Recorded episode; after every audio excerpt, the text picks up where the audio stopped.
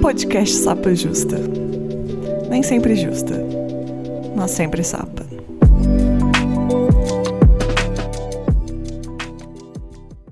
Olá, boas-vindas a mais um episódio do quadro Reclame a Queer, a central de reclamações LGBTQIAP+, onde vocês me mandam suas reclamações e eu comento ou reclamo junto. Eu sou a Letícia, a host desse podcast, que não sou sempre justa, mas sou sempre sapa. Meus pronomes são ela e dela, e eu sou uma mulher cis, branca, lésbica de Belo Horizonte. E hoje no Reclame, Reclame a Queer, queer o que as crianças podem ver? Quem quer conquistar a hétero alecrim dourada? Por que a roupa ainda é uma questão? Homens machistas, algum dia nós nos viremos livres deles? E por que ainda existe pouca conversa sobre sexualidade? E você, quer reclamar e não tem ninguém para te ouvir? Eu quero. Manda para mim. Manda sua reclamação aqui pro quadro e sempre que possível me avisa se você quer que essa reclamação seja anônima ou se eu posso falar aqui seu nome sem problema algum. Pode enviar por texto, por áudio, que eu adoro, pelo Instagram do Sapo justa, mas lembra que o áudio lá só fica dentro de um minuto. Então pode ser mais interessante para mandar um áudio maior pelo Telegram, t.me barra sapajusta. E se você quiser, pode enviar pelo nosso e-mail também, que é contatosapajusta.gmail. E já vamos começar com a reclamação, que hoje o clima tá tenso. Vamos entrar com a reclamação da Carol. Oi, gente, tudo bem com vocês? É, bom, me chamo Carol e hoje eu vim deixar uma reclamaçãozinha aqui no Reclame a Queer. E a reclamação é para aquela querida família tradicional brasileira, né? É, que quando vê um casal de sapatão andando de mão dada em locais públicos, pega e, e tampa o olho do, dos filhos, né? Das crianças. E isso já aconteceu comigo várias vezes, comigo e com a minha namorada, né? A gente às vezes andando em shopping ou no Ibira, na Paulista, enfim, na rua, qualquer lugar que seja, né?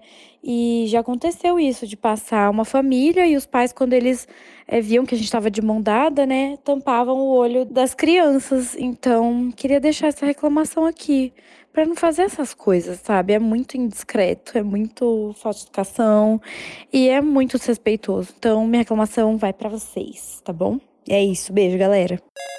Ai, ai, gente. É incrível como que nos desumanizam, né? Eu fiquei pensando, sabe aquele episódio do Black Mirror que, se eu não me engano, é um especial de Natal? Que existe uma tecnologia que possibilita bloquear as pessoas na vida real, assim como é que a gente faz nas redes sociais? E aí a outra pessoa é tranquilamente tratada como uma não pessoa, eu fico pensando que se essa tecnologia fosse possível, se os conservadores iam bloquear todas as pessoas LGBTQIA+. Aí minha cabeça depois ia para o outro lado, que é pior que eles não iam, né? Eles iam votar muito para essa ferramenta passar, ser possível, mas eles não iam bloquear, eu acho. Porque de certa forma, eu fico pensando como eles se alimentam desse ódio. Eles precisam desvincular esse ódio que eles carregam tanto dentro deles para os outros. Os inimigos são os outros, não eles. Igual, eu não sei se vocês estão acompanhando a questão de drags nos Estados Unidos, não sei se chegou tanto aqui no Brasil, mas hoje mesmo eu li é, que o governador de Tennessee instituiu uma lei que proíbe drag queens de se apresentarem em público e para crianças. Tem to... O povo tá levantando essa bandeira lá que inventaram, que criança não pode ver drag queen. Aí você procura algum caso na internet de alguma drag queen prejudicando uma criança, você não acha nada. Ou você acha um ou dois casos que geralmente têm fontes muito duvidosas, que geralmente vêm dessas próprias pessoas que estão criando toda essa situação, mas que não tem nenhuma comparação numérica com o tanto de casos que tem, por exemplo, dentro da igreja ou dentro da própria casa. Imagina se essa galera tivesse uma energia defensora de crianças, igual eles têm contra drag queens, para combater padres, pastores, abusadores. É o curioso que eu acho é que eles não têm, né? Se protegem. Eu nunca vou entender, nunca vou compreender por que esse amor dito de alguns, esse amor cristão, é sempre condicional a outros seres humanos, mas é incondicional aos líderes religiosos cada vez eu fico achando menos contraditório, porque você vai vendo os casos que acontecem, que a gente acompanha aí, e não é contraditório. Eles são muito articulados. O ódio que eles jogam na gente também é um mecanismo para desvirtuar de onde está vindo a real violência contra as crianças. Então fica aí um alerta. Não vou continuar falando muito sobre isso, porque eu já vi que eu vou por um caminho que vai pesando. É o que eu falo, eu tento fazer o programa que leve, eu falei, não vou fazer isso aqui de uma forma que é uma galhofa, só para rir. Mas eu sou barraqueira, eu tenho essa, essa coisa dentro de mim e tem uma coisa que talha o meu sangue, é essa hipocrisia ainda mais quando envolve falar que LGBTQIAP+, é algum tipo de ameaça contra crianças, porque não somos de forma alguma. Inclusive, eu gostaria muito de ter tido a oportunidade de ser uma criança que estava perto da adulta que eu sou hoje, porque essa criança estaria muito segura e muito confortável. Mas é isso, vamos para a próxima reclamação, porque senão eu perco as estribeiras demais aqui. Vamos para a reclamação da Raquel, que ela me mandou um textinho e eu vou ler aqui. Oi, Letícia. Vim reclamar. KKKKK. então, minha reclamação é de filmes e séries sáficos que sempre acabam em morte ou sempre a lésbica tenta conquistar a hétera Alecrim Dourada. E a Alecrim Dourada ilude ela e acaba ficando com o homem da sua vida e a lésbica acaba sozinha. É um clássico, né? E ela continua. Outra reclamação é por que, que uma lésbica mais feminina é sempre a passiva. Sou mais fém, digamos assim, e sempre me tiram de passiva. Fico besta que ninguém entende que sou ativa mesmo performando feminilidade. Eu acho muito heteronormativo ter esses papéis, e muitas namoradas minhas não entendem. Eu fiquei pensando, será que ela tem várias namoradas ou ela quis dizer as namoradas que já passaram na vida dela? O que tudo bem, né? Porque existe a não monogamia a gente tá ok com isso, mas eu fiquei curiosa. Eu já gravei um, um episódio que acho que é Gostando de Héteros, um episódio solo, que eu falo sobre essa coisa de lésbica se apaixonar por hétero. Eu sei que, que eu não vou agradar a maioria do meu público, mas eu tenho uma opinião bem formulada sobre isso e é uma coisa que me irrita muito. Mas principalmente na dramaturgia, é um, um plot que eu não aguento mais. Ah, acontece, acontece, mas eu não aguento mais ver isso. É tudo a mesma coisa. E, se, e sempre, quase sempre com esse final. Que aí tava confuso e voltou lá pro, pro homem. A bissexualidade existe, existe. Mas, gente, esse tipo de plot cansa e é tipo, é uma merda para bissexual, é uma merda para lésbica também. Vamos concordar nisso. Mas talvez seja pelos meus anos de lesbianidade que eu já não aguento mais isso, tenho morro de preguiça, apesar de entender que cada um tem seu processo, tá? Mas para mim nada mais atraente do que uma mulher que gosta de mulher. Então, geralmente, eu acho mais atraente aquela que já entendeu o que gosta. Diversidade de narrativa é o que a gente pede todo mundo e ninguém escuta essa porcaria desse pedido que a gente faz tanto. É isso. Agora, o outro ponto que você levanta é quase. Gente, vamos esquecer a heteronormatividade, vamos pegar tudo que eles fizeram e jogar no lixo, não faz nada certo, não vamos copiar. Eu não aguento esse papo de passiva e ativa. Isso, isso para lésbicas, para bis, eu não acho que faz o menor sentido. Vamos quebrar isso. Eu vejo que os gays estão muito presos nisso, coitado. Eles se lascaram nela, nessa. Eles gostam muito dessa heteronormatividade aí. Eu sinto muito por eles aqui, fica aqui meu afago para quem é relativo. Mas, gente, pelo amor de Deus, por mais que você tenha a sua preferência, é o que eu bato a tecla aqui sempre.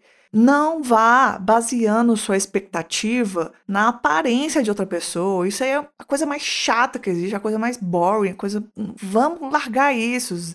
Deixa isso para os heterossexuais, eles que gostam dessa chatice. Vamos fazer um convite? O convite é assim, ó. E se a gente se permitisse conhecer a outra mulher, conhecer outra pessoa, sem já ir colocando expectativas baseadas em estereótipo? Acho que poderia ser bom, né? Às vezes eu acho que eu vou gravar um Reclame Queer e ele fica parecendo mais um irritando a sopa justa. Não pelas pessoas que me mandam, mas pelas situações que acontecem que as pessoas me mandam a reclamação. E aí eu fico irritada, eu pego muito para mim. Até porque passo também por esse tipo de coisa. Mas vamos pro próximo áudio. Ah, eu sou. Sou uma pessoa não binária de 30 anos e que tá putíssima da cara com algo que eu não sei se é etarismo ou se é LGBTQIAP+, fobia. E, nossa, também muito assunto da minha terapia, mas vamos lá. Eu aparento ser uma pessoa mais jovem, eu acho assim, de, fisionomia e tal. Eu sou é, uma pessoa pequena e acho que, que dá uma, uma vibe um pouco mais nova, sim. Eu sou uma pessoa, sei lá, emo, alternativa, meio. não sei, cabelo colorido, otaku, sim. Mas eu tenho fucking 30 anos e no meu trabalho, principalmente, eu ouço o tempo todo que, ai, não, mas é que Nico é quase estagiária. Ai, não, uma pessoa muito mais nova. Ai, não sei o quê. E assim, eu entendo de onde vem isso. Eu entendo que as pessoas é, são meio, sei lá, acho que não estão acostumadas com pessoas com essa estética. E, ok, né? Eu trabalho no serviço público e acho que o pessoal não tá acostumado mesmo. Mas assim, ah, chega uma hora que cansa, porque o que, que seria um ideal de estética adulta? Seria uma estética padrão? Que implicaria uma estética binária de gênero e talvez heteronormativa e meio meio não ser eu. Por isso que eu fico pensando até onde não é uma LGBTQIAP+ fobia, porque por muito tempo eu achava que para parecer uma pessoa madura, eu precisava abrir mão das coisas esteticamente que fazem parte da minha identidade. Tipo, eu usar uma calça larga e um moletomzão largo e tênis. Se eu fosse um cara cis hétero, eu seguiria sendo cara cis hétero da idade desse cara, seja qual for. Mas não sendo esse cara cis hétero, é, sendo uma mulher cis ou uma pessoa não binária, eu vou ser uma pessoa que tá mal arrumada. E aí, até onde eu estar assim é porque eu sou muito jovem ou é porque tem esse olhar um, heteronormativo sobre meu corpo e a minha forma de ser? Olha, eu acho que é um saladão mesmo. É um mexidão de tudo isso que você questiona. É machismo, é LGBTfobia, também é um povo careta, né? Mas sim, geralmente quando as pessoas praticam isso, não faz muito sentido a pessoa ser mais descolada quanto às coisas. Eu achei muito interessante quando você diz algo do tipo que a estética adulta é muito binária. Eu fiquei pensando, nossa, é, né? Porque é muito binária. Eu não tinha parado para pensar desse jeito que você colocou. Eu achei muito interessante a forma que você mandou isso. E dá para desdobrar para muitos caminhos e para alguns caminhos mais loucos. Que além da norma de vestimenta padrão que a gente vive aí na sociedade, ela vai mudando à medida da idade, né? Um exemplo clássico é a questão do cabelo comprido e curto para mulheres em específico aqui. É, não tem esse espaço de debate que a mulher, sei lá, com mais de 50 anos, se ela tiver cabelo curto, vão ver ela como desfeio ou feminina. Não tem nada disso, isso não existe. Porque é esperado na sociedade que a mulher com mais de 50 tenha o cabelo curto. E pronto, já não é vista mais como um objeto de desejo pela maioria das pessoas, então não interessa o tamanho do cabelo da pessoa para você julgar ela ou não. Mas enquanto você tá nessa outra fase, o seu cabelo curto ou longo vai ditar muito como a sociedade vai te ver ou vai te ler. Ah, palhaçada, né? Sempre uma palhaçada. É uma parada muito doida, eu fico até desnorteada. Quando a gente pensa em tudo, isso nada faz sentido. Absoluto sentido nenhum acho que é um pouco triste a gente estar tá ainda nesse momento da sociedade, infelizmente. Porque roupa, gente, nossa, pelo amor de Deus. Roupa, cabelo, tamanho de cabelo, maquiagem ou não na cara, cropped ou não. Cara, que papo chato. A gente tinha que estar tá discutindo coisas mais interessantes. Não o áudio que você me mandou, que eu achei super interessante mas a forma de julgamento da sociedade, que sociedade parada, antiquada. Por isso, ó, a gente tem que se vestir o mais confortável pra gente. E se for desconfortável pro outro, eu acho que é lucro. Vamos para a próxima reclamação. A Flávia mandou aqui pra gente. Oi, sou a Flávia, tenho 16 anos e esse ano estou estudando em uma cidade muito pequena no interior do Paraná. Meus colegas de sala, maioria homens, reclamam muito dos meus posicionamentos e das minhas participações. Fazem chacota comigo por eu ser feminista e me acham histérica quando eu reclamo das piadas, entre aspas, machistas deles.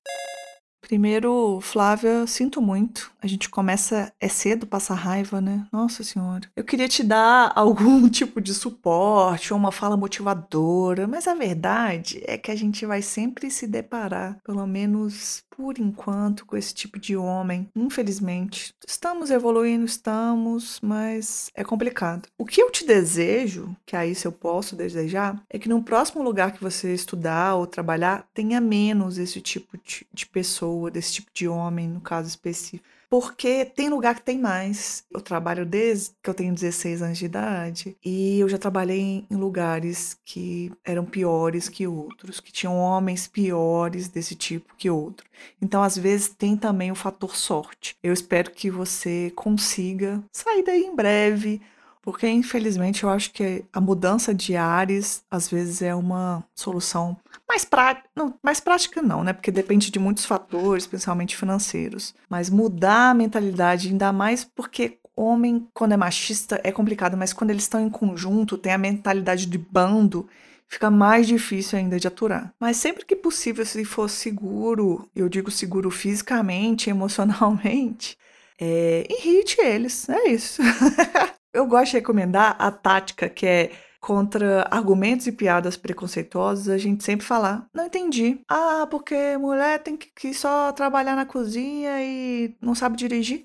Entendi. Por quê? Por que, que mulher não sabe dirigir? E você vai perguntando, perguntando, perguntando, ou não entendi. Pede para explicar. Você pode me explicar? E vai usando esse tipo de argumento que eles ficam assim, irritados, ficam confusos. E não importa o que, que a pessoa responde, você continua sempre falando que não entendeu. É uma tática muito boa. A gente tem que pensar no constrangimento como uma batata quente e nunca deixar sobre nós, sempre que possível, como eu disse, né? Mantenha sua segurança física e emocional sempre em primeiro lugar. Mas, se for possível, devolva o constrangimento para quem começou. Agora eu vou ler a reclamação da Mariana, que na verdade resultou em uma longa conversa no inbox do Sapa Justa, que a gente compartilhou vários pontos da mesma revolta, mas eu vou ler um trecho aqui que resume muito bem.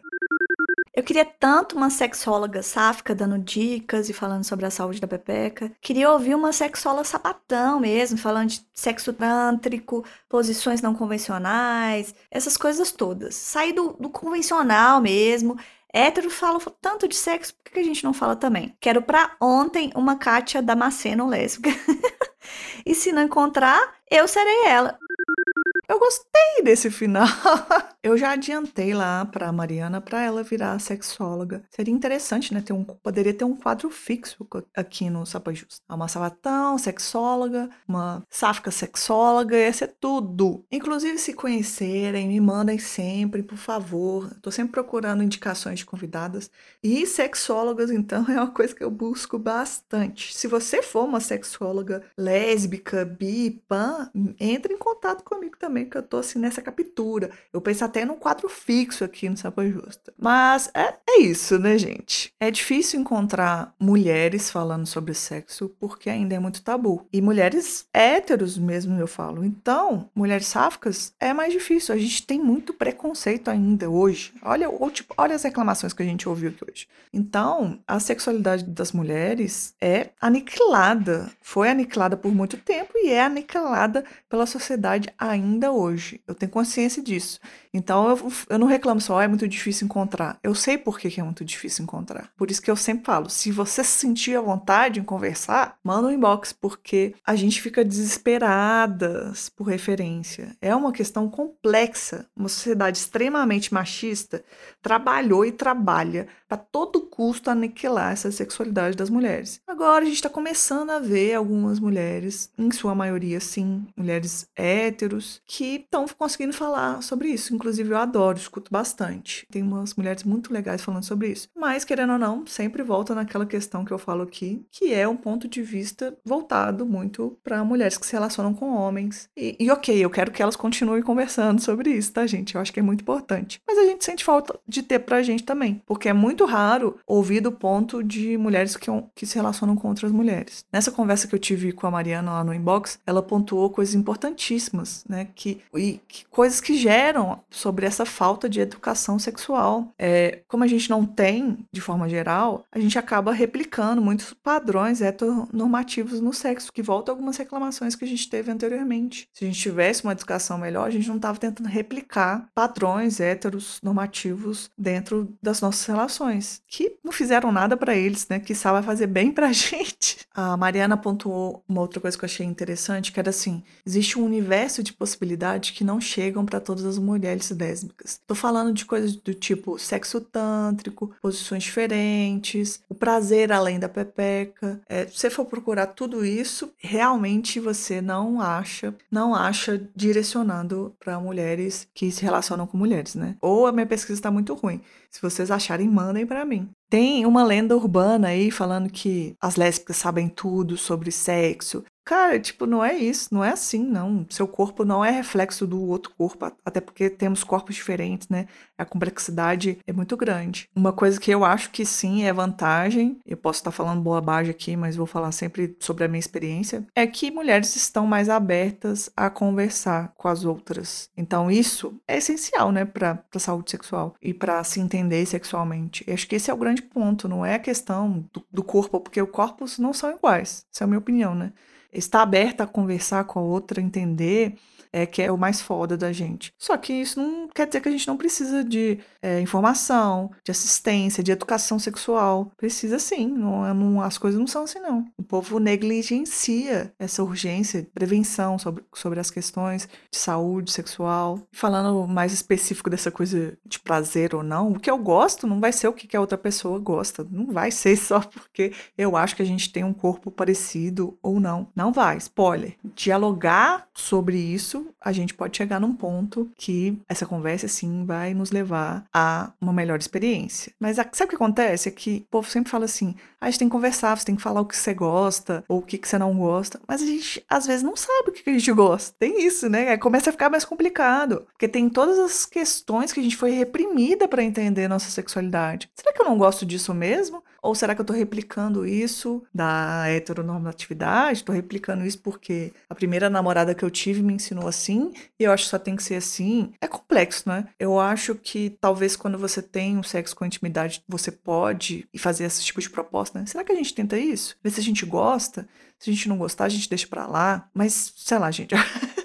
eu tô aqui com esse papo. Acho que eu já me estendi muito sobre essa reclamação dá brecha para um episódio inteiro de reclamação sobre isso, sobre a falta disso. Mas eu acho que é importante, porque talvez isso aqui seja uma abertura de eu conhecer, é, de vocês me apresentarem também alguém que a gente possa trazer aqui no Sapa Justa para falar com mais propriedade que eu, porque eu mesma não sou psicóloga e tô hablando aqui de uma experiência minha. Só tô balangando o beiço das minhas próprias experiências. E é isso. Sexolas sáficas me mandem mensagem. Reclame a Queer. E é isso, gente. Esse foi mais um Reclame Queer, a sua central de reclamação LGBTQIP+. Acho que eu tava mais nervosa nesse, né? Mas é isso. Alguns episódios vão estar mais brandas, outros não. Na verdade, eu sou bem é, sangue quente com alguns assuntos. Mas, gente, mandem suas reclamações. Esse quadro só existe se vocês me mandarem reclamações, porque eu não posso fazer eles sem vocês.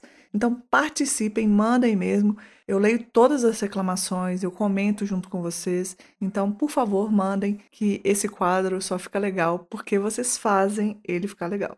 E aí, gente, gostaram do episódio? Eu estou passando aqui só para lembrar que o Sapa Justa só é possível graças a uma parte de ouvintes que colaboram financeiramente para o projeto. Isso é feito por meio de uma campanha de financiamento coletivo. E você, quer apoiar o Sapa Justa? Divulgue os nossos episódios. Se você pode apoiar financeiramente, acesse o apoia.se barra sapajusta. Atualmente, damos preferências à plataforma de financiamento mensal, mas você pode apoiar pontualmente usando a chave Pix, que é o nosso e-mail, contatosapajusta.gmail.com. Quer fazer parte da nossa comunidade do Sapa Justa? Entre no nosso grupo de Telegram. O link é t.me barra podcast Sapajusta. Lá a gente está construindo uma comunidade muito gostosa. Eu sou suspeita para falar, só que é muito boa mesmo. A gente comenta os episódios e muitas das vezes as ideias do episódio que eu gravo aqui vêm de conversa de lá. Vem fazer parte junto com a gente e vem construir esse podcast junto comigo. Apresentação, produção e pauta: Letícia Martins. Edição: Nara Nívia.